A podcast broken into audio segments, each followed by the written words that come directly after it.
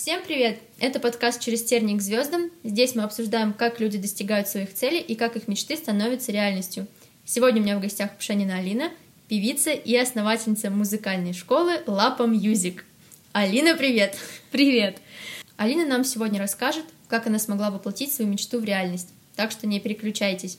Алина, давай ты расскажешь немного слушателям о себе и как твое увлечение музыкой переросло в дело твоей жизни.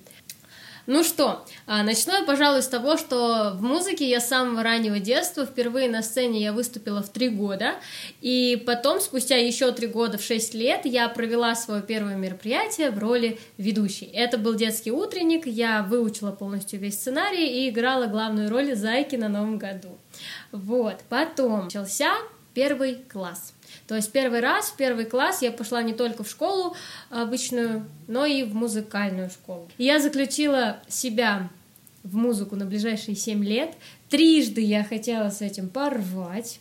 Просто сразу беспринципно и бесповоротно, или как это лучше сказать. И в итоге черт меня занес остаться в музыкалке еще на два года до окончания уже школы. Но так как я закончила фортепиано, класс по фортепиано, а, через 7 лет мне сказали, мы не можем тебя учить. Что ты хочешь еще здесь делать два года? Я говорю, ну давайте петь. А чтобы вы понимали, в нашей музыкалке не было сольного отделения, вокального. И я такая, я хочу петь. Давайте петь. Надо было в хор идти. Да, ну хор у нас был, как бы, в принципе, как такая базовая штука, по которой мы сдавали экзамены и все такое. Но так как в хоре я была солисткой, я все время хотела чего-то большего, постоянно там мне говорили, что Пшенина, не перекрикивай весь хор, а я не могла. Но в итоге нашли такое решение, как сделать меня солисткой, дать мне типа волю, ну и я соглашалась на то, что припевчики со мной будут петь еще другие люди. И вот таким образом э, у меня появилась тяга к пению, но фишка в том, что в нашей музыкальной школе был только академический вокал. То есть это пение под инструмент, это что-то близкое к оперным завываниям, а меня, естественно, как э, подростка тянуло на всякую попсу. Но тогда для меня всякой типа попсой э, была Полина Гагарина. Ну, как бы нельзя назвать ее попсой, потому что у нее действительно крутые песни, и я тянулась к чему-то такому большему, услышала песню «Кукушка», и такая стою, глажу и думаю, я никогда ее не спою начинаю ее просто орать. Вот я реально тупо кричала. Просто потому, что я не умела по-другому, заходит отец, он был в шоке, он пришел на крик из двора. Он просто реально пришел домой и говорит, что происходит. Я говорю, глажу я белье, и все, как бы он такой, ну ладно, ты телек потише типа сделай, я такая, ладно, хорошо.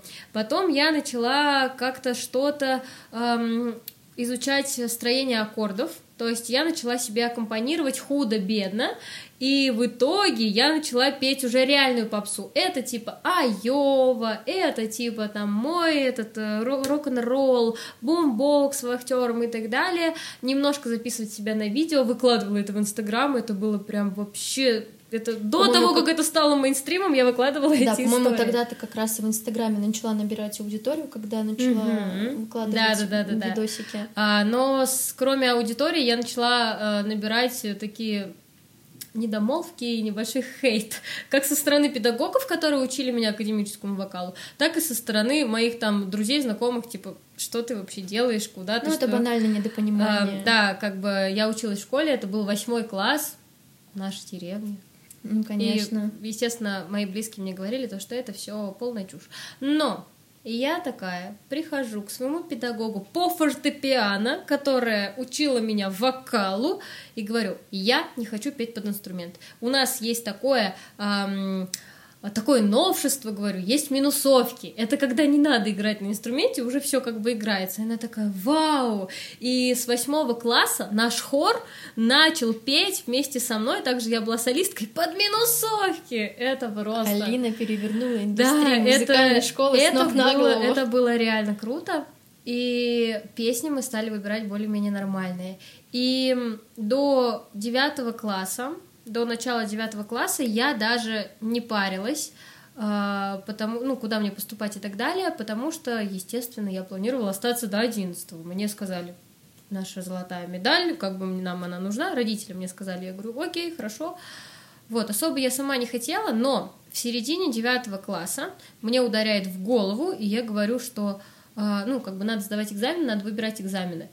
И я такая, я, я не, не особо гуманитарий, потому что я не люблю литературу. Я вообще не физмат, потому что я ненавижу физику, но я и не вот эта биохимия, потому что ни био, ни химия тоже вообще не мое. А, я говорю, мам, я музыкант. И поэтому буду сдавать информатику и общество. Ну, в общем-то, смешало все. Но а, она говорит, тогда давай решать вопрос. Мы хотели после 11 поступать в институт, но у нас... Стабильная картина да, у всех. Да, но у нас есть э, знакомый, который, так скажем, шарит в музыкальной индустрии и который э, вправил мозги моим родителям и сказал, если вы хотите вырастить дочь музыканта, она должна уходить после девятого и никак иначе. Я такая, В общем, смысле? Тут мы и можем закончить наш подкаст, потому что весь успех Алины это то, что она ушла после девятого. Да, да, я ушла после девятого, и причем моя подготовка к поступлению началась эм, в феврале, то есть за февраль, март, апрель, май, за 4 месяца до окончания девятого класса я принимаю решение, что я заканчиваю девятый класс и ухожу. Естественно, для мамы это был шок. Я начала ездить в Самару, э, в ближайшую деревню побольше, э, для того, чтобы подготовиться. Дважды в неделю я ездила на уроки по вокалу, и потом уже как-то все пошло-поехало, я нормально научилась более-менее как-то делать, у нас пошли нормальные распевки, все, мы выбрали программу для вступительных, А, я поступила на бюджет, я училась, и после моей бурной, скажем так, жизни в Борском, когда помимо музыкалки у меня была там волейбол, баскетбол, конюшня, черлидинг, в общем, все-все-все, у меня не было вообще свободного времени, и мне это нравилось. А тут я приезжаю в Самару. Здесь нет контроля мамы. Я живу одна, мне 16 лет, и у меня нет никаких вот как это раньше называли, кружков, секций. У меня есть учеба, дом, учеба, дом. Единственное развлечение было то, что э, я ездила на метро, для меня это было что-то новое, я никогда до этого не ездила Вау, на метро. метро. Да, Дети такая, деревни. Вау, метро, а потом вау, автобусы, а я потом так это возненавидела. И по какой-то счастливой случайности, вернее, не по какой-то, а благодаря счастливой случайности, что я начала выкладывать что-то в Инстаграм, мне написали и предложили спеть в баре. А, Я спела в баре, а, какой-то там, какая-то была тусовка, тоже подростков, и, и меня просто поставили там на разогрев, я спела. И там я познакомилась с музыкальным артистом, и он такой, а давай сотрудничать. И я вообще слышу эти слова 16-летняя Алина, которая что вообще тут? Я только переехала в Самару, ну, там было что-то я прожила, по-моему, год, год я прожила, да, это был второй курс. А, начало второго курса, осень, сентябрь или октябрь. Давай сотрудничать. Я такая, что для меня сотрудничать, это значило бы, ну, типа, как будто он будет мой продюсер, а я буду петь а, и получать деньги. Но нет, сотрудничество заключалось в том, что он услышал, что я классно пою, и я просто, он попросил помощи в его треке. Ну, то есть я записала свой голос в его треке, меня никак не упоминали, и этот трек даже не выпустили, но для меня уже тогда было что-то классное, потому что а, я, конечно же, согласилась, и для того, чтобы пойти записывать свой трек, мы обратились в студию звукозаписи. И вот тут я поняла, что вот тут я останусь. Более того, мне там очень понравился один мальчик, и из-за этого я пыталась как-то больше э, соприкосновений с этой студией иметь. И м, эта студия из обычной стационарной студии, ну, как бы в подвале, в подвальном помещении, она э, открыла небольшой свой филиал, такое новшество в торговом центре. Это, по-моему, где-то ты работала. Да, в Авроре. Да-да-да. А, это был торговый центр Аврора Мол в Самаре, и там на фудкорте поставили коробку черную. А, студия называлась Малевич. И так как Малевич было созвучно, ну, как бы не то, что созвучно, а интерпретировалось как с квадратом Малевича, потому что всем было плевать, как это было написано, сделали квадратный, э, квадратную коробку коробочку, на да, сделали на фудкорте квадратную черную коробочку с надписью Малевич. Все, естественно, думали, то, что это какая-то рисовалка, но я там сидела как волонтер. Мой альтруизм меня просто не люблю, короче, свое такое это преимущество и как бы и плюс и минус. Мой альтруизм, он эм, заставил меня работать там бесплатно, конечно же. Конечно же, бесплатно. Я каждый... Ну, у меня просто было очень много свободного времени, и я каждый день туда приезжала, но плюс, естественно, везде есть. Я научилась хорошо э, коммуницировать с людьми, с незнакомыми, потому что мне приходилось раздавать эти, как это, флайеры. флайеры. Мне приходилось, вот люди идут покушать, они идут, мы, мы были прямо напротив Бургер Кинга. Или, а еще мы стояли, ну, то есть, чтобы пройти в Мак, надо пройти мимо нашей как раз-таки коробочки.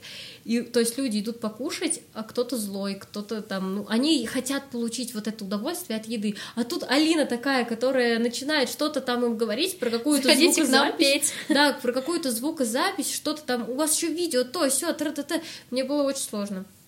Но потом э, я попривыкла, скажем так, мне стало скучно.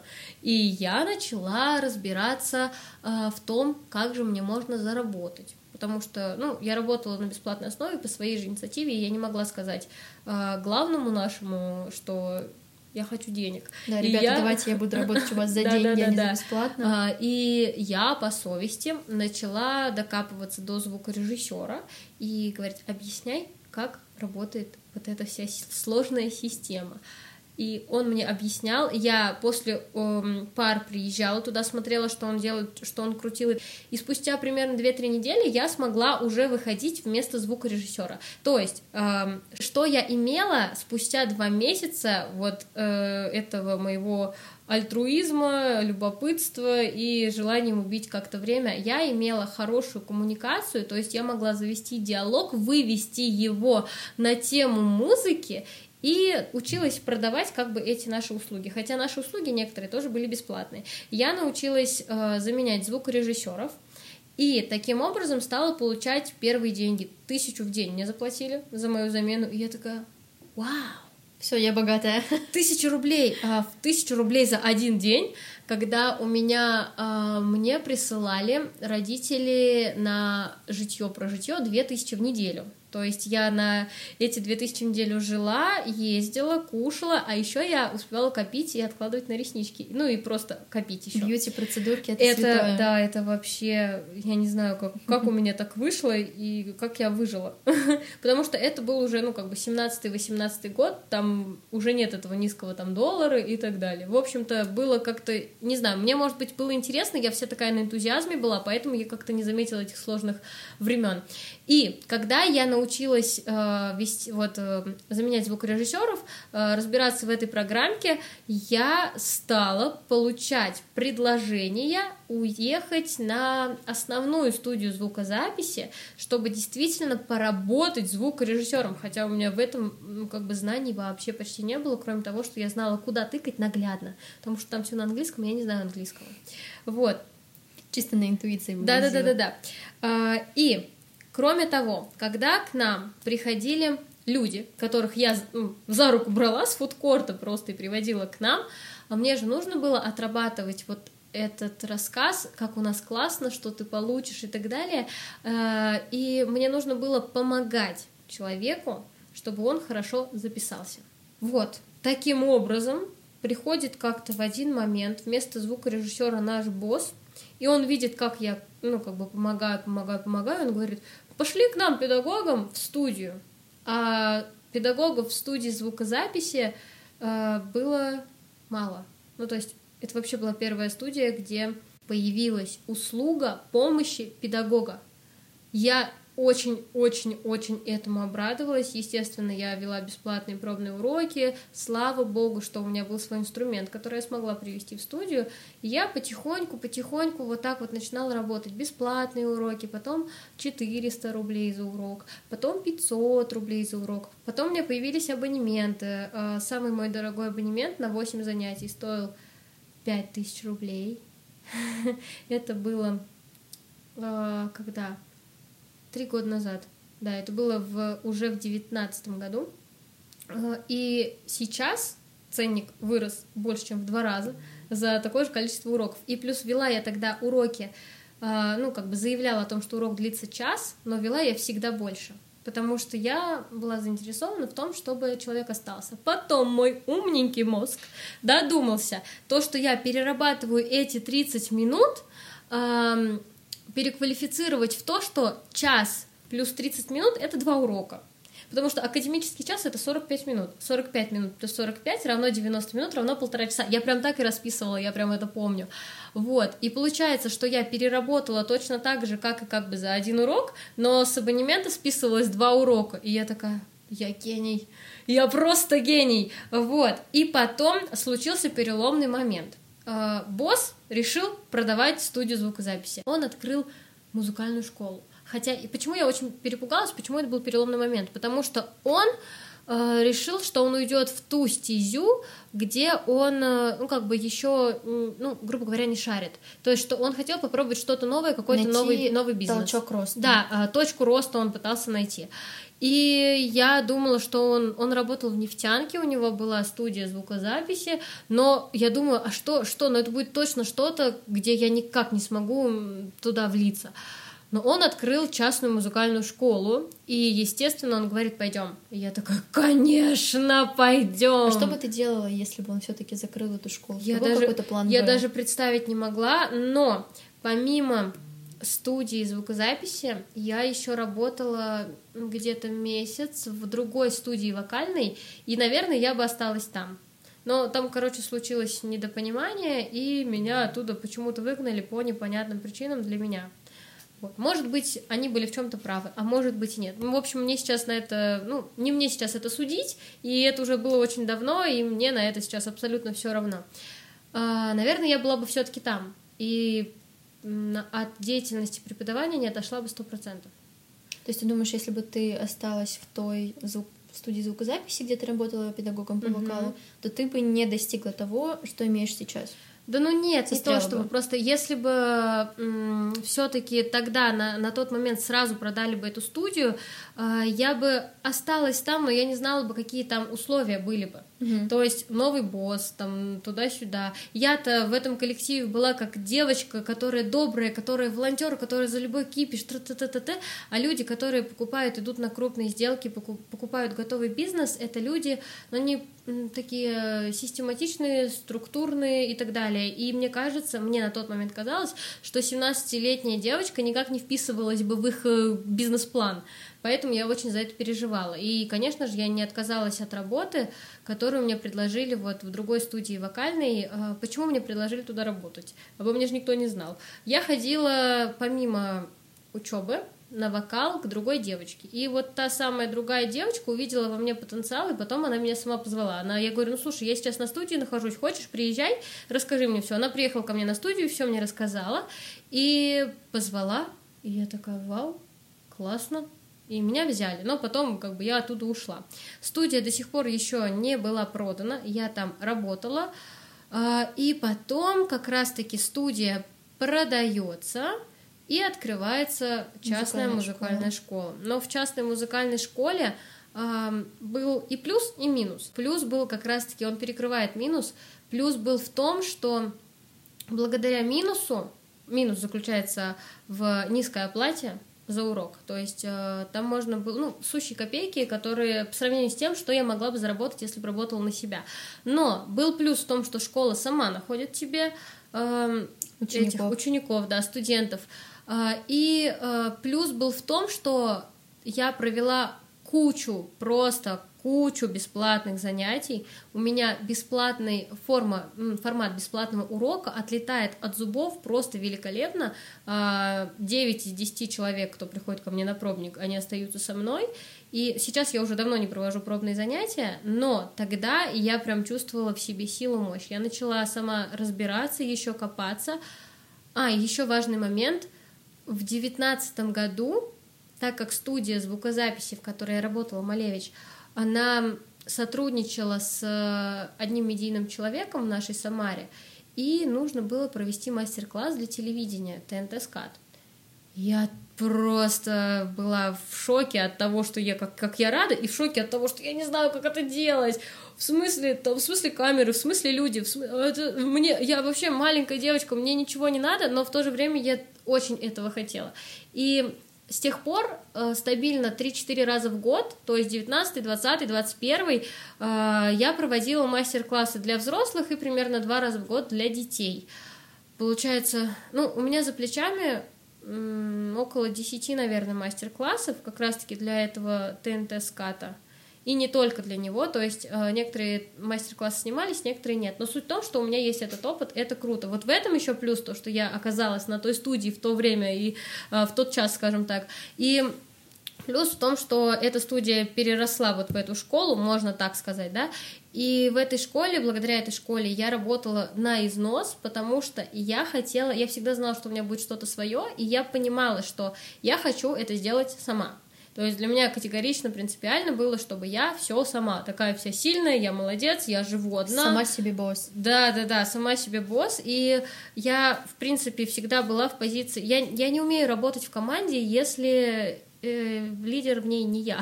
Ну, не потому, что я вся такая, э, вся из себя, а потому что, ну, у меня не получается, я не могу сдержать... Ну, у тебя просто свое видение. Да, я не могу сдержать какие-то идеи, мысли, и я помогаю всем, например, кто находится у меня в команде, э, но я не могу, чтобы какую-то команду давали мне, и чтобы я отвечала только за нее. Я хочу отвечать и за то, и за все, и за т т т т т т т т т т У меня просто сразу вот так вот море, море, море идей. Я это поняла еще, когда в школах бывало, на группы делили, там надо было что-нибудь рисовать, и та та та И я сразу думаю, что нарисовать, говорю, вот ты это рисуешь, ты это, ты то, ты то. Сама что-то делала, следила за процессом, я прям кайфовала. Так вот, благодаря этому я научилась прям вот смотреть своему страху в глаза. Идем дальше. Когда я а, проводила 1500 пробных занятий, а, я набрала себе учеников и стала очень внимательно относиться к их обратной связи.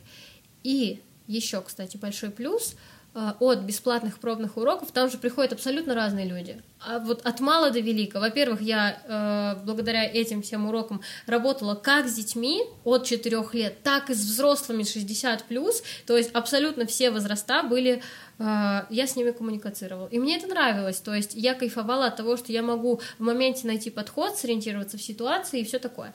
И вот это вот еще дало мне большой толчок к тому, что все, Алина, ты должна дальше идти сама. Я забила максимально свой месяц уроками, плюс у меня была учеба. На учебу забивать мне было нельзя, потому что мне, естественно, нужен был красный диплом. Зачем он мне был нужен, я не знаю. Но это такая принципиальная штука. Я очень бы в себе расстроилась, если бы у меня его не было. Так вот, продолжим. Когда я забила полностью примерно э, два месяца своей работы, я работала прям до ночи буквально. То есть с утра я была на учебе, и ночью я до ночи я была на работе.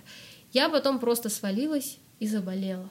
И думаю, ну все, приплыли, приехали. А, вернее, даже не так. Я отработала полтора месяца, заболела, вышла и еще на два месяца себя забила. Вот, надо же как бы отрабатывать. Ты забивала себя уроками, чтобы открыть свое дело. Правильно да, да, да, да, да, чтобы накопить, потому mm-hmm. что а, я начала изучать вопросы в плане, как это все устроено. Я предполагала поверхностно, что нужна а, аренда, нужно помещение, аренда, нужна аппаратура. Слава богу, инструменты у меня были, какие-то базовые знания были. Я не знала, что мне делать. Мне же нужны ученики, а уводить их у школы было бы очень не очень. И я э, им сказала просто то, что я ухожу, вы можете остаться в школе, вас просто переведут к другому педагогу. Кто-то остался, кто-то прекратил, кто-то ушел за мной, но как бы я никого не перетаскивала, потому что это тоже было одним из принципиальных таких э, аспектов. принципиальных принципов, ну да, принципиальных аспектов. И когда я накопила на студию, плюс-минус я понимала, что я накоплю, то есть у меня был прям бизнес-план, когда я накоплю и когда я к этому приду. Сколько у тебя времени ушло, чтобы накопить на свою студию? Ну вот два месяца вот этой плотной работы. Там угу. была выплата каждые две недели. Я получила четыре выплаты, с которых смогла накопить. Вот. И когда я нач... понимала, что я вот в ноябре приду к своей точке Б, то, что я накоплю на студию, я просто ради интереса залезла посмотреть, э, что сдается в аренду в Авито. И я увидела дом 77. Ну, то есть это такое очень красивое место в Самаре, которое очень известное, там все супер красивое, творческий кластер, твор, творческий дом четырехэтажный, там все очень было круто. И я поехала туда, Там было свободно помещение 60 квадратов по цене 500 рублей за квадратный метр, то бишь там 32 тысячи была бы в месяц моя арендная плата. Естественно, я бы столько не вывезла, но я на таких эмоциях была и говорила, мама, я хочу, я хочу. Она говорит, Алина, ты что, подожди, подожди. То есть меня родители вообще мне отговаривали. «Э, мы, мы ничего не сможем. Я говорю, да мне ничего не надо, пожалуйста, я хочу, просто, просто прими это. Она просила меня подождать, я сказала, что окей, отложу эту идею в долгий ящик. Но я заключила договор. Но я заключила... С домом 77. Да, я заключила договор аренды не на 60 квадратов, а мы договорились, что это, этот кабинетик попилят пополам, там делали ремонт, и я заключила, получается, договор на 30 квадратных метров, 32, по-моему, там было. Вот, и я работала, работала, работала, господи, как я радовалась тому, что у меня получилось. А, мы закупали шторы, мне нужна была аппаратура и инструмент, который... Это все ты тоже делала на свои деньги, родители тебе не да, помогали. Да, да, да, да, слава а богу. то бытует мнение, что ты сделала все не сама. Нет, мама вообще не знала о том, что я что-то там мучу, и я ее просто поставила перед фактом. Что мама, я, сняла, я открыла, я сняла да, я видео, сняла. и она говорит, это что? Я говорю, в смысле это что? Я говорю, мам, можешь меня поздравить, я открыла свою студию. Она такая, что? Я говорю, мам, ну вот, ну ты же меня отговаривал, ну вот я тебя не послушалась, скажи же я молодец. И она такая, да, да, да, ты молодец. Папа, поздравляю. Папа сказал, я всегда знал, что ты это сделаешь. И когда я открыла свою студию, э, я не знаю, что произошло, но, ну, естественно, я вела Инстаграм, все, но не как блогер, не как какой-то эксперт, а просто это был больше лайф, и люди знали, что я умею петь, что я где-то как-то преподаю, и все. А, что вот Алина, которая поет. То есть у меня было так, так у меня и было записано. Так, кстати, я у многих людей записана в телефоне. Алина, которая поет. Но а, когда я вот это вот все открыла, я не знаю, что произошло, но люди сами начали мне писать. Я такая, вау. То есть я подумала о том, что мне нужны педагоги. А, и мне люди начали писать. Ой, педагоги, ученики. Мне люди начали писать. И я думаю, как это работает? За всю историю жизни студии, студия у меня прожила 7 месяцев, а, я воспользовалась рекламой только один раз в декабре, когда я открыла студию. В Инстаграме ее покупала? Да, покупала в Инстаграме у самарского блогера. Угу. И, но с той рекламы, у меня отбилась реклама, у меня с той рекламы пришло порядка пяти человек, которые со мной остались, и потом мы с блогером этим работали по бартеру, но как бы не так регулярно, не так часто. Работали, работали, все равно шел какой-то поток, и некоторые люди мне сами писали, но я узнавала, откуда они, откуда узнали. Они говорят, ну, просто как-то от знакомых, знакомых или еще что-то. Сработала сарафанка. Да, это так круто. И когда наступил момент задуматься мне, я всегда хотела чего-то большего. Я хотела свою команду, я хотела свой коллектив, я хотела быть руководителем. Когда я об этом задумывалась, я просто, ну, э, здравым, как здравомыслящий человек прикинула, что это будет не раньше, чем через год. То есть я считала, что это хорошее развитие, не супер быстрое, но и далеко не медленное, что через год твоя студия из 30 квадратов превращается в школу со всеми музыкальными инструментами и прочее. Но случилось это спустя 7 месяцев работы студии. Э, очень, очень, очень спонтанно. Я просто опять залезла на Авито посмотреть, посмотреть, какие сдаются помещения. Да, какие сдаются помещения. И я увидела помещение, в котором сейчас школа. Я просто влюбилась. Я влюбилась, во-первых, размах. 32 квадрата и 150 квадратов. Масштабно. Я такая, вау, это как пять моих квартир в которых я тогда жила, или как пять студий, как раз вот в которых я жила. То есть у меня и студии, и квартиры, они были одинакового размера, то есть такие маленькие. Вот. И я хотела поехать просто, просто посмотреть. А я приехала за полчаса, то есть я вытащила арендодатора, я говорю, пожалуйста, вы понимаете, вы не понимаете, вам надо приехать. Он планировал приехать сюда а, к шести. А, ой, кстати, к полседьмому. В полседьмого у него была встреча с человеком, который хотел снять это помещение. Я говорю, в шесть и никак иначе. Пожалуйста, мне надо. Вы не, пони... вы, не, вы не понимаете? Ты опередила того да, человека. я опередила того человека. Почему он сто процентов бы взял это помещение? Потому что это помещение подходит по каким-то там медицинским стандартам. Здесь хотели открыть частную клинику, а не все помещения, которые сдаются в аренду, подходят вот под этим какие-то да, да, вот какие-то там мерки. Вот. И э, я посмотрела помещение, я смотрела такими кошачьими глазами просто и на арендодатора, и на своего молодого человека. Я говорю, мне так нравится. Мне так нравится. Ну, тут есть кухня, тут есть туалет, тут есть душ, здесь четыре кабинета. Здесь один только холл 44 квадрата. То есть это просто коридорчик, ну, холл, такая зона ожидания больше, чем моя студия. И, и в этот момент ты решила, что да, это помещение твое. Да, да. Я говорю, заключаем договор. А там же надо очень-очень хорошую залоговую сумму. И, э, ну, слава богу, я рак, я экономный человек. То есть у меня всегда была подушка безопасности финансовая. Ну и вот после, э, кстати, мой молодой человек тоже рак. у нас была финансовая подушка безопасности. В этот раз тебе помог молодой человек, или ты тоже сама а, Он мне помог этот залог э, вложить, который я ему вернула, соответственно. Ну, принципиально, да. Мы тогда, мы тогда жили вместе, но тогда он еще не сделал мне предложение. Uh-huh. Вот. Но у нас был как бы совместный бюджет, но у него такое понятие, что его деньги это наши деньги, а мои деньги это мои деньги. Мне очень это нравится, но вот, вот эта часть, она тоже была для меня принципиальной. Но, на, ну, как бы, финансовой подушки не стало, потому что, ну, 150 квадратов — это действительно дорого. Дорогая аренда. Ты, ты заплатила за первый месяц, плюс за последний месяц отдала как бы залог, еще тут коммуналка только на 10 тысяч выходит в месяц. Я такая, вау!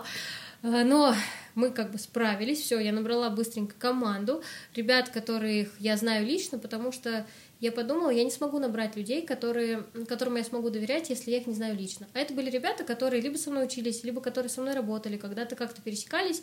И я собрала команду, мы переквалифицировали Инстаграм э, студии вокала Алины Пшениной в Лапа Music, школа музыки Алины Пшениной, и меня прям очень-очень это теплило душу, скажем так, что я в 20 лет, мне исполнилось 20 лет в июле, и в июле мы подписали договор.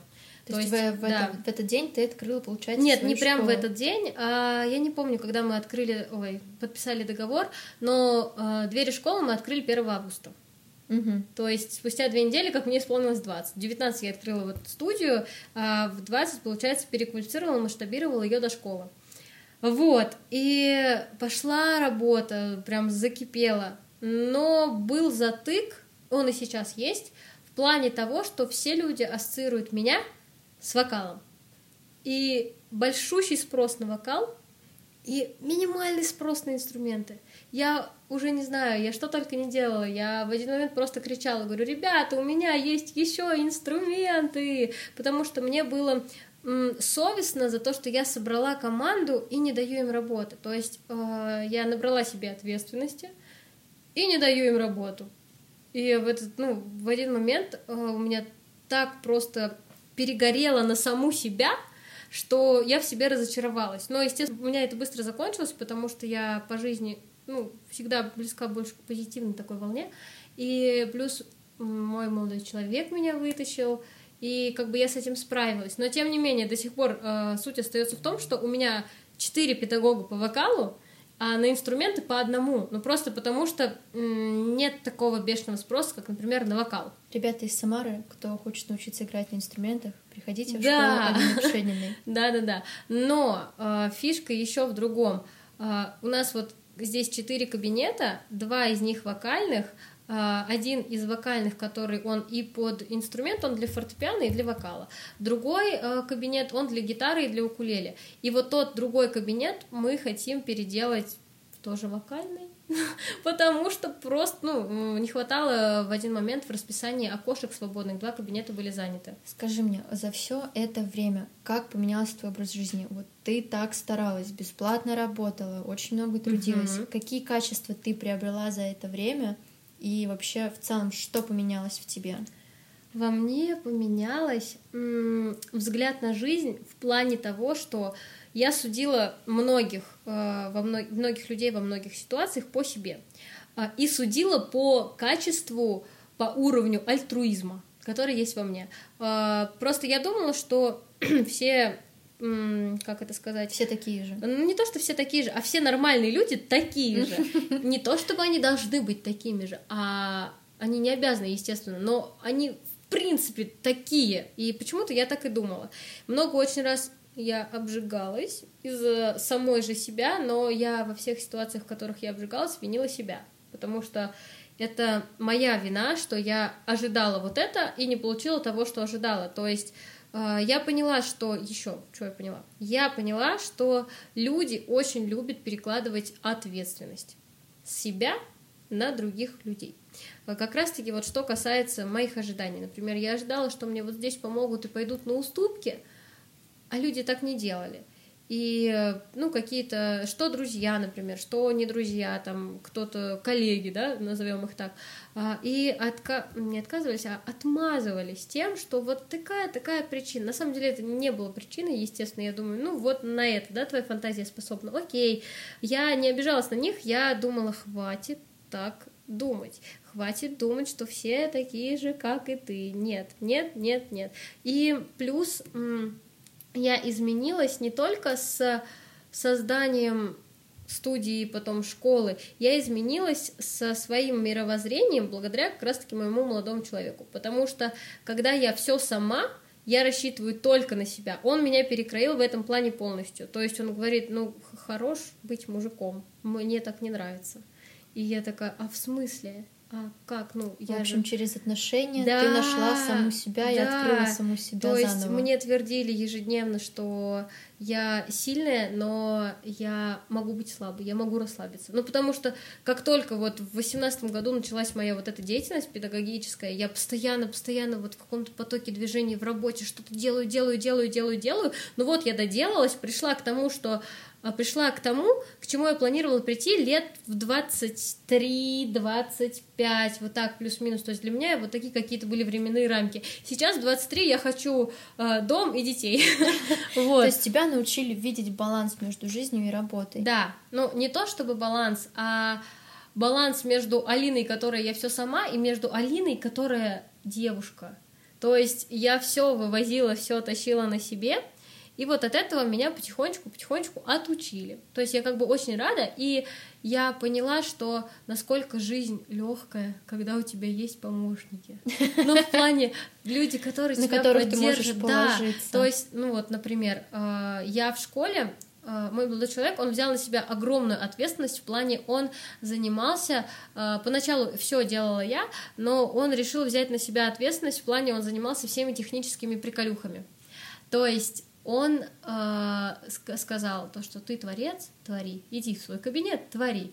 Ну и я, собственно, творила. Как бы кайфовала, я преподавала. Так больше... и натворила. Да, я, я творила, и больше я ничего не делала.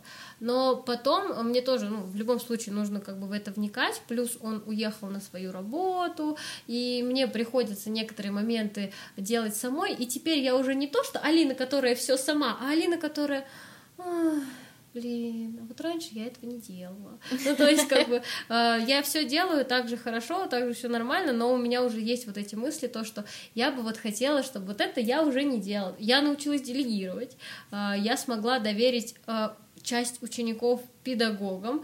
Я... Это важное качество, да, умение делегировать. Да, да, да, но я не все научилась делегировать. Я бы хотела еще еще больше делегировать, но к этому, я думаю, приду в этом году. Вот, это одна из главных целей. И еще плюс ко всему, я все время была одержима такое, таким желанием, как э, помощь родителям, но не в плане, что я хочу им помочь, потому что прям очень надо, потому что там все плохо. Нет, у них как бы все классно, все хорошо. Кстати, перестали они меня обеспечивать в сейчас скажу. А, ну как я открыла студию, получается, в двадцатом году.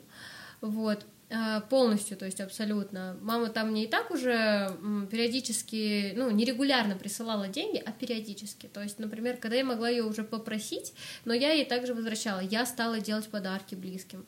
Я смогла подарить маме телефон. А, я, то есть у нее, у нее такая развалюшка была, вот этот хуявей у нее был, короче говоря. Вот, и он плохо снимал, а она у меня шьет, и она хотела снимать, и я такая, мам, тебе нужен iPhone. Осуществила мечту. Да, говорю, мам, iPhone нужен, iPhone.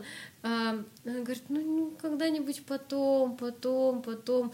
Кстати, к слову о том, что все думают, что мы богатые, мне мама iPhone хотела, если бы я ей не подарила, она до сих пор его не купила бы. Вот просто моя мама, потому что она постоянно, ну, нет такого, что она как-то себя какими-то плюшками очень любит баловать. Она все время для нас что-то старается сделать и все такое.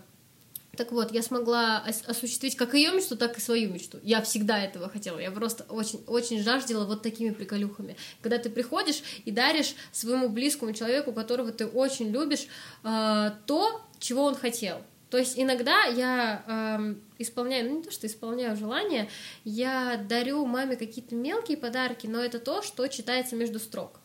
Букет. Не знаю, я уже без этого не могу, и мне очень-очень-очень это нравится. Но теперь мной движет идея дарить более какие-то крупные подарки. То есть э, вот такие цели, они э, прям вот я ими одержима, я не могу без этого, и вот они меня и движут как раз-таки. И вот, то есть вот, вот так ты эм, что-то делаешь, делаешь, делаешь, копаешься, копаешься, копаешься, и у тебя что-то получается, и плюс у тебя еще есть поддержка со стороны любимого человека, со стороны твоей семьи, со стороны твоих друзей, и плюс вселенная такая, да ты молодец, держи. Ну, конечно, не обходится без каких-то крайностей, там, грубо говоря, подстав, неприятных ну, моментов. Как говорится, ничего не бывает идеально. Да, да, да, да, да. Вот. Суть в чем? Ага. Я через это прошла, и я молодец. Какой опыт ты извлекла из негативных ситуаций? Как этот опыт помог тебе в развитии своего дела? А, я извлекла опыт. Э, это даже не опыт, а просто инсайт. Я словила инсайт, то нужно немножко перекраивать свое сознание в подходе к работе. Нельзя делать все сама, потому что это труднее, немного, но все равно медленнее и, ну, тернистее, что ли, путь получается. Как-то вот прям вот, вот прям вот ты спотыкаешься, спотыкаешься, встаешь, ты очень сильно взращиваешь силу воли, взращиваешь вот эту выносливость, но э, то, через что ты проходишь, иногда не стоит того, к чему ты приходишь. И вот поэтому, когда вы в команде, это круто. И вот, то есть, э, нужно уметь делегировать, нужно уметь делиться своими переживаниями никогда не закрывать, разговаривать, а, не, закрываться в себе, разговаривать и обсуждать все моменты, которые раньше я обсуждала сама собой в голове. И вот тогда, вот тогда уже все и пошло. То есть, когда я вот к этому пришла, я такая, вау. То есть мы выросли кратно в этом плане к звездам реально шла через тернии. Ну да, да, были, потому что всякие разные моменты. Но вот эта вот верхушка айсберга, как э, достижение цели, она мало кому интересна.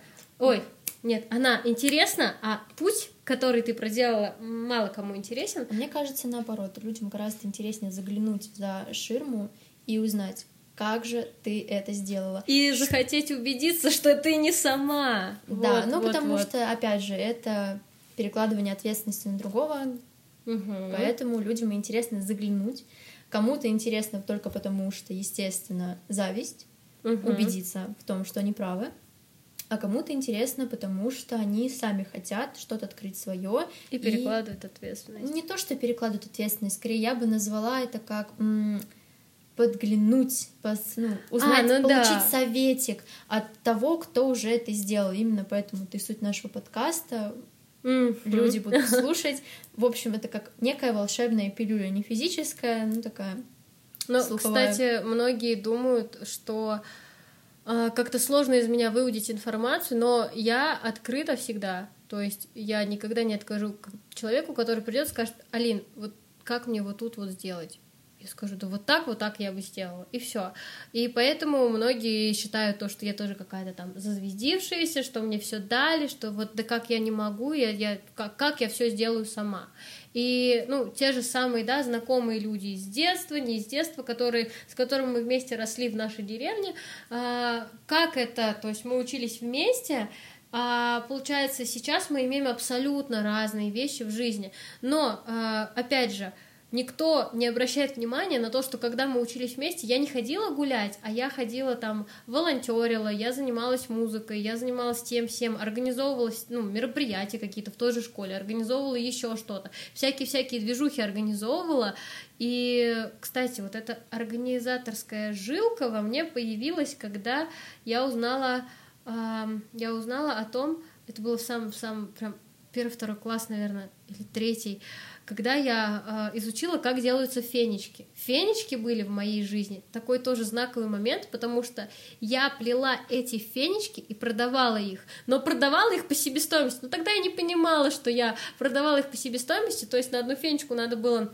две метровые ленты, которые стоили по 2 рубля. То есть на одну фенечку у меня уходило 4 рубля. Я плела фенечку, собирала заказы, какие цвета надо соединить, и продавала за 4 рубля фенечку. Вела табличку в тетрадке, все, гордилась собой. И очень-очень была этому рада. Ну, я не знала, что ну, как-то у меня не получилось сделать наценку, потому что я думала, что так не делают. Ну как это? Я потратила 4 рубля, вот мне 4 рубля вернули, я же в плюсе. Типа, если я не в минусе, я в плюсе. Вот. А потом случился переворот с Алиэкспрессом. Алиэкспресс да, тогда, тогда появился. это была вообще волна. Да, тогда еще был доллар по 27 рублей. Замечательное время. Да, замечательное время. и тогда, тогда я уже делала маленькую, но наценку. То есть, например, я создала группу, назвала там свой магазин, и, например, если товар стоил там 200 рублей, я ставила его 230, 240, я такая и думала, не слишком ли я много себе беру? Вот, и точно так же ввела вот эту вот э, таблички, все, и получается вот эта предпринимательская, организаторская жилка, она как-то вот зародилась, пока я училась. Сначала было как развлечение, а потом я такая, классно, работает. Я накопила себе на свитшот, на клавиатуру, копила 600 рублей где-то месяца два сама. Вот, потому что очень хотела, а мама мне не хотела его покупать. Она говорит, слишком детский. А там, знаешь, был этот э, дом, который на шарах летал. Да, да, да, я помню Ты тебя этот свитшот, да. Вот, я на него накопила с Алиэкспрессом. 600 рублей копила два месяца. А, да, потом я накопила себе на чехол для телефона и накопила себе на клавиатуру. Почему я хотела? У меня была клавиатура прекрасная. Родители купили хорошую клавиатуру, мне как бы учиться компьютер. Но это была цветная клавиатура, у которой были клавиши со смайликами. Вот она. Мечта всей жизни. И я накопила, получается. Ну и вот так сложилось то, что это все переросло в нечто большее. То есть все твои какие-то качества, которые были в тебе, в тебе с детства, ты воспитала их, вырастила, и они помогли тебе угу. во взрослой жизни. Но я думаю, не я их воспитала, и не родители. Родители их просто не угробили. Вот скажи, ты сейчас, насколько я знаю, являешься педагогом по вокалу, угу. мы это выяснили. Сейчас ты начала активно вести деятельность э, как консультант по голосу. Ты ставишь голос. Э, вот скажи, как он влияет вообще на жизнь? Правильно поставленный голос, в чем фишка, раз ты начала его активно, так, ну скажем, пропагандировать? Угу.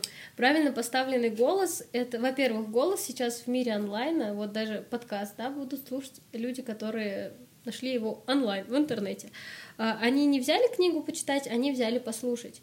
И, например, если бы я говорила вот так, то, на первой минуте, то на первой минуте подкаст уже бы закрыли. Да. Во-первых, самое, что есть важное. Голос в мире онлайн, в мире запусков, в мире всяких инфопродуктов и обучения саморазвития онлайн, там, дистанционки и прочее, это самый главный инструмент нашей коммуникации с миром. Да, то есть голос может также помочь и в открытии своего дела, да? Да, да, да, да, да, да. Как ты можешь стать успешнее? Естественно, голос, э, красивый тебе голос не принесет пачку денег просто за то, что он красивый. Если ты умеешь пользоваться своим голосом и проводить определенные манипуляции с голосом, без манипуляций на людей, тогда да. И вот этим манипуляциям с голосом, то есть э, ты должен быть убедительным, ты должен быть э, смелым, уверенным, то есть твой голос, он транслирует твой характер и твое мировоззрение. Ну, например, вот сравнить, э, я думаю, у всех на учебе в школе или неважно, был педагог, на уроке которого, как бы ты ни заставлял себя слушать, потому что это реально важно, контрольный на следующий урок, ты просто засыпаешь. ты просто не можешь с этим справиться. У меня так было на истории. Я не могла, реально. Я, я поэтому возненавидела историю, просто потому что вот это да-да-да, да, и мы должны договорить это слово. Да, ребята? Что, Да. что, за, что за просто это интерактив такой непонятный, и, и я реально засыпала. Вот.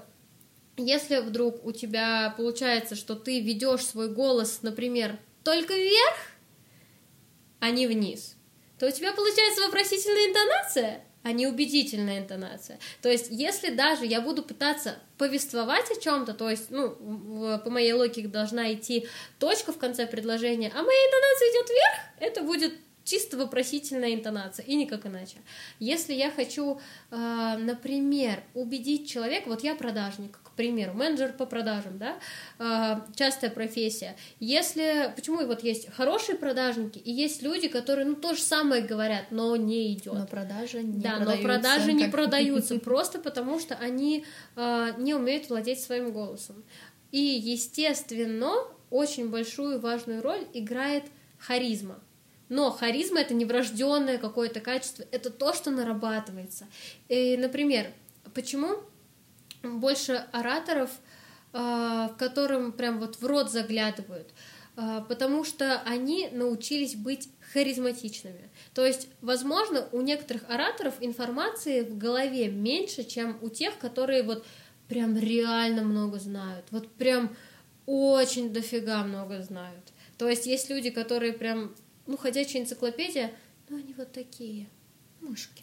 А есть люди, которые знают немножечко из этой энциклопедии, ну, буквально там один параграф, а- а- одну главу, но они вот так об этом говорят, а потом начинают уходить в какие-то жизненные темы, и ты вот так просто смотришь на него и думаешь, скажи что-нибудь еще. Пожалуйста, Повтори. пожалуйста. ну. Повтори. То есть, почему люди, например, тоже слушают подкасты?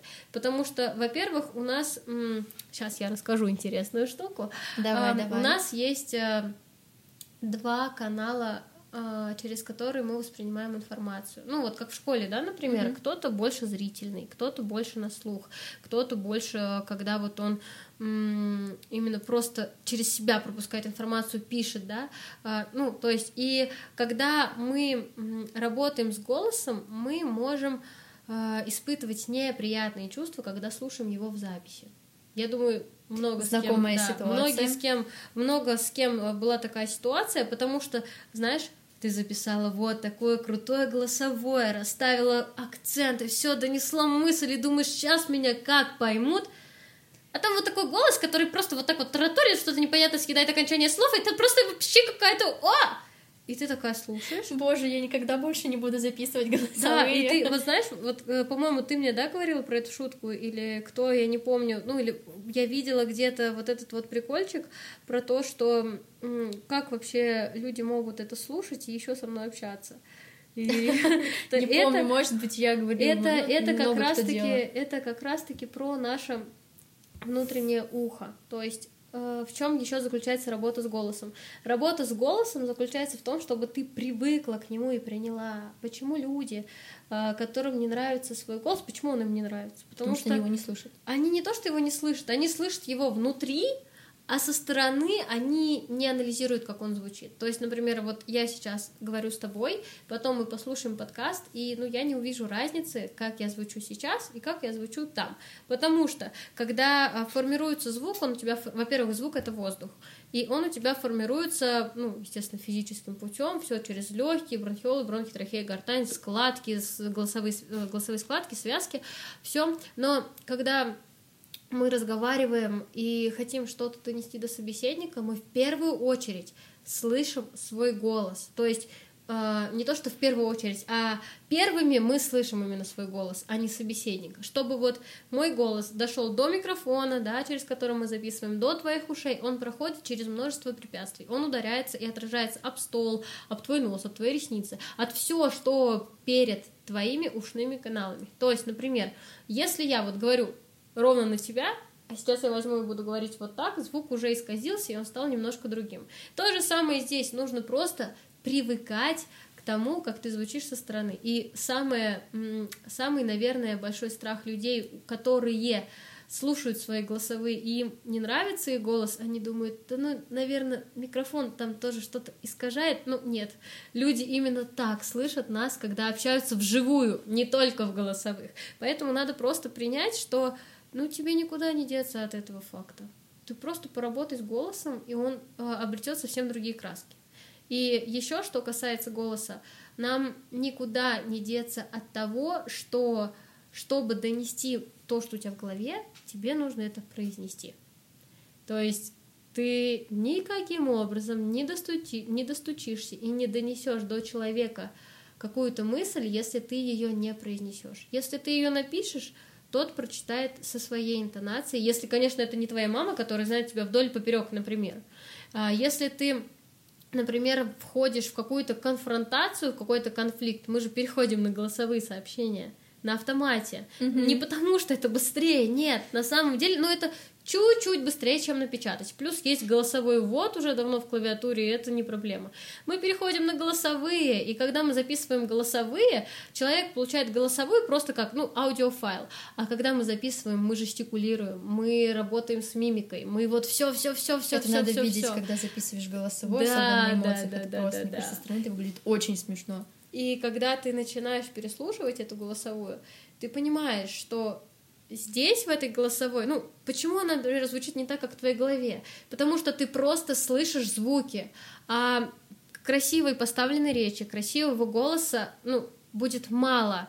А, красивый голос, он м, не может быть настолько, а, и красивая поставленная речь, настолько убедителен, как, например, красивый голос в паре с твоими а, ну, манипуляциями, да, со своим телом. Например, те же, те же самые, вот мы делаем какие-то взмахи руками, да, когда нас что-то бесит или еще что-то. Мы не можем беситься вот так, сидя просто. Знаешь, меня это бесит.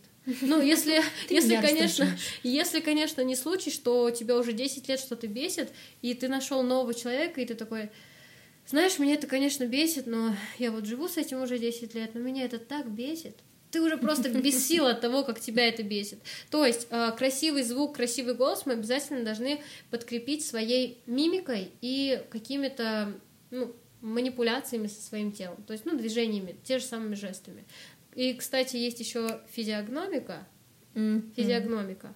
Это когда по чертам лица человека ты можешь определить его характер и всякие другие интересные штуки. Точно так же и с голосом. А, сейчас даже я видела много ребят, парней, которые запускают курсу по тому, как с помощью голоса а, соблазнять девушек. Да, то есть, понимаешь, пикап, он, пикап, он нервно такие. курит в сторонке, реально, потому что э, манипуляции с голосом, которым сейчас учат мужчин, это страшно. Они реально могут потом манипулировать сознанием. Страшно для человека, который, ну, не этого понимает, не понимает, этого mm-hmm. не шарит в этом, поэтому надо работать с голосом. Если мы будем работать с голосом, у нас, ну, что получится? Ты станешь как ми- вот минимальный набор, когда ты поработаешь с голосом. А, улучшится твоя дикция, потому что в правильном направлении будет работать твой артикуляционный аппарат. Губы, зубы, щеки, язык — это наш артикуляционный аппарат. Если артикуляционный аппарат работает плохо, то получается у тебя плохая дикция. То есть дело не в самой дикции. Дикция — это следствие, а причина — это артикуляционный аппарат. И если у тебя хорошо настроен, работает артикуляционный аппарат, классно все в тонусе мышцы лица, то дикция как следствие — тоже у тебя на высоте. Это раз. Это самое простое, что можно, ну, за неделю можно где-то исправить твою дикцию до неузнаваемости. А, второе, что ты получишь, это уверенность. Уверенность, потому что поработав с дикцией, ты поймешь, что люди тебя не понимали раньше, потому что не слышали а не потому, что ты как-то непонятно объясняешь. Вот, то есть ты приобретаешь уверенность, потому что ты говоришь все, что говорил раньше, но немножко по-другому, и люди такие, ага, я тебя понял, я тебя понял, жизнь становится легче, ты становишься увереннее. Ну и естественно, когда ты прорабатываешь мышцы лица, а, к тебе, кроме физических каких-то, ну, небольших, а, незначительных изменений, приходят значительные изменения в плане а, харизмы. То есть ты, получается, хорошо разговариваешь, у тебя появилась уверенность, конечно же, у тебя и вместе с прицепом с уверенностью придет и харизма. Потому что ты начинаешь, ну, не то чтобы быть уверенным в себе, а ты уже наперед становишься а, не то, что становишься, ты уже наперед знаешь, что ты скажешь, потому что ты прекратил задумываться о том, а поняли тебя люди или нет. У тебя освободилось место в твоей голове, чтобы ты продумал, что будет дальше. Это знаешь, когда э, нам же задавали пересказы параграфов, да, в школе, всем абсолютно, или да. просто пересказы по литературе, или стихи. Когда мы реально хорошо выучили, мы вообще не паримся, мы говорим на автомате, и у нас уже дальше следующие строчки, все, мы абсолютно уверены, понимаешь? Вот здесь то же самое. То есть ты освободил у себя место вот на этот вопрос, а поняли меня люди, а почему не поняли, а что я делаю не так, я же все делаю так, а почему там, э, не знаю, Петя Васечкин или Вася Пупочкин, кто он там, говорит вот это то же самое, а, а я то же самое, а у нас абсолютно разный, разный результат. То есть ты освободил этот мест, это место, и все, у тебя появилась вот эта уверенность, харизма, ты просто чувствуешь себя на коне, у тебя появляется чувство, что я все могу. Я все могу. Да. Казалось бы, такая мелочь, mm-hmm. а так влияет. Да-да-да. Ну и плюс касаемо продаж, и э, даже можно разобрать не на продажах, а на более жизненной теме общения с близкими. Э, я, когда мониторила как бы боли людей касаемо с, ну, манипуляции с голосами и так далее, вообще, в принципе, голосоведением, э, я выявила то, что частая проблема — в том, заключается в том, что люди, многие, например, почему тихушки, такие серые мышки, а, вот есть как эта поговорка, в тихом омуте черти водятся. Черти, почему? Да. Потому что люди, которые тихушники, они не вступают в конфронтации, они не делают того сего, их не заметишь, но они обязательно имеют свое мнение на этот счет, и они не вступают с тобой в конфронтации, потому что, как правило, у большинства из них тихий голос, очень они спокойные. И когда у них вот это вот э, в голове есть то, что они, у них тихий голос, слабый голос, где-то что-то вот прям вот полушепотом иногда, они не хотят вступать в конфронтации, потому что отпор, который пойдет в их сторону в ответ на их какую-то конфронтацию. Ну, они, вот, его на, не на они его не потянут, после чего получится скандал, и они боятся чего-то потерять. Но в то же время у них это все копится, и потом значит, получается так, что черти вот они и вылезают. А потом они выходят. Да, вот да. то есть это голос и психология и эмоции, это все супер, вот прям клубок, который связан, его никогда не развязать. Просто люди на это не обращают внимания. Вот и Но всё. этот клубок при рано или поздно приведет к успеху. Конечно, да. Естественно, если у тебя будет именно такой хороший плотный клубок, а не нитка, нитка, еще нитка, три волосинки и все. Вот. Хорошо, вот мы с этим разобрались, э, как голос влияет там в семье, в продаже. Угу. Как, например, правильно поставленный голос поможет людям, которые не связаны с музыкой, публичным выступлением? Ну, в принципе, мы поняли, что достичь желаемого. Mm-hmm. Но, например, возьмем профессию лингвиста. Я учусь на лингвиста, и мне вот интересно, как правильно поставленный голос мне в этом поможет. Ну, смотри, тебе важно э, уметь убеждать людей, потому что ты лингвист. Соответственно, ты можешь как обучать, так и общаться, правильно? Ну да. Вот. Когда, предположим, ты обучаешь, тебе нужно сделать так, чтобы человек тебя не просто понял, а запомнил и еще сделал твое какое-то задание, да, которое ты ему mm-hmm. дала, например. Ну, это не обязательно какое-то письменное или устное, как вот в школе домашка, да. А это задание в плане запомни вот эту вещь, и не просто запомни, а еще и применяй ее. Если ты не убедишь человека применять эту вещь, то сколько бы прелестей ты не рассказала, ему будет все ему равно. Будет все равно да. Это как бы раз. Когда ты просто общаешься а, с людьми, то, например, ты хочешь опять-таки просто донести свою мысль, но из-за разных взглядов, из-за разных мировоззрений ты делаешь это, ну, по-своему, по, ну, э, находясь и оставаясь в своей картине мира. Вот, например, вот мы будем стоять с тобой друг напротив друга, а, и у нас будет нарисована с моей стороны шестерка, а с твоей стороны посмотришь, девятка. это девятка. И ты хоть убейся. Если смотреть твоими глазами, это девятка. Ну и тут нет ошибки. А если с моей стороны смотреть, это шестерка. Что делать? Тоже нет ошибки. И здесь тоже нет ошибки. И здесь как раз-таки выступает вот это вот, а, естественно, нам нужна хорошая логика и капелька не то чтобы смелости, а проворности, что ли, чтобы сказать, подожди со мной спорить, давай я посмотрю вот на эту ситуацию твоими глазами. И сказать, сказать это не просто, да это просто ты со своей стороны только так думаешь, а, не объяснив причину, а именно подойти и сказать, расскажи мне с твоей стороны. Здесь сработает как раз-таки и гордость, и убедительность, и смелость, вот это вот все вместе. Но если ты умеешь убеждать людей, то твоя гордость, она уже не становится чем-то таким огромным, большим черным пятном который тебе мешает жить, вот я просто, я просто гордый. Нет, ты просто не умеешь коммуницировать с людьми, и самое простое это обидеться, включить гордость, и все. Ты решил проблему путем ничего не делания. Это называется гордость. Вот и все. И когда, например, сейчас мысль потеряла хорошую, Умные мысли преследовали да, да, она была быстрее. Умные мысли преследовали ее, но она получилась быстрее. Ладно, давай с тобой подытожим. А, что ты посоветуешь нашим слушателям? Вот, ага. Как им добиться желаемого? А, первое, что самое важное, надо просто помнить, что все однажды сбудется, и главное не париться. Так в песне у Джарахова это реально работает. А когда просто фишка в том, что люди не понимают, когда они начинают загоняться, они ситуацию этим не улучшают, они ухудшают ситуацию, они ухудшают свое моральное состояние, и проблема не решается. То есть вот самое частое, когда вот мы плачем, что нам родители говорят, слезами горю не поможешь. Ну так это действительно так и работает. Или эм, что вот, ну, все однажды сбудется, главное не париться. Мне кажется, сейчас это самая классная интерпретация, потому что нельзя просто э, брать и тратить время на то, чтобы расстраиваться. Пока ты расстраиваешься, другой человек встает и берет и делает.